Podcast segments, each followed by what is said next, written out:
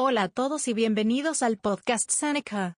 En este podcast vamos a aprender sobre la segunda ley de Newton. No te olvides que puedes practicar el tema con ejercicios interactivos al seguir el enlace en la descripción del podcast.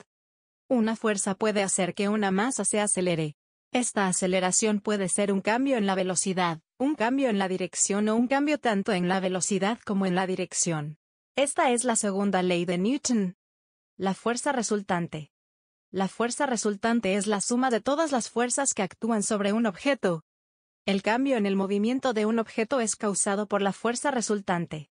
Si las fuerzas que actúan sobre un objeto no están equilibradas, no son iguales, significa que una fuerza resultante está actuando sobre el objeto.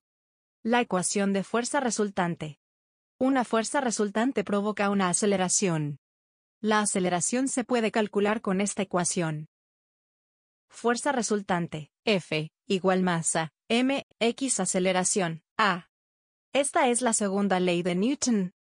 Recuerda que la fuerza resultante es la suma vectorial de todas las fuerzas. Debes tener en cuenta sus indicaciones. Para resumir, una fuerza puede hacer que una masa se acelere.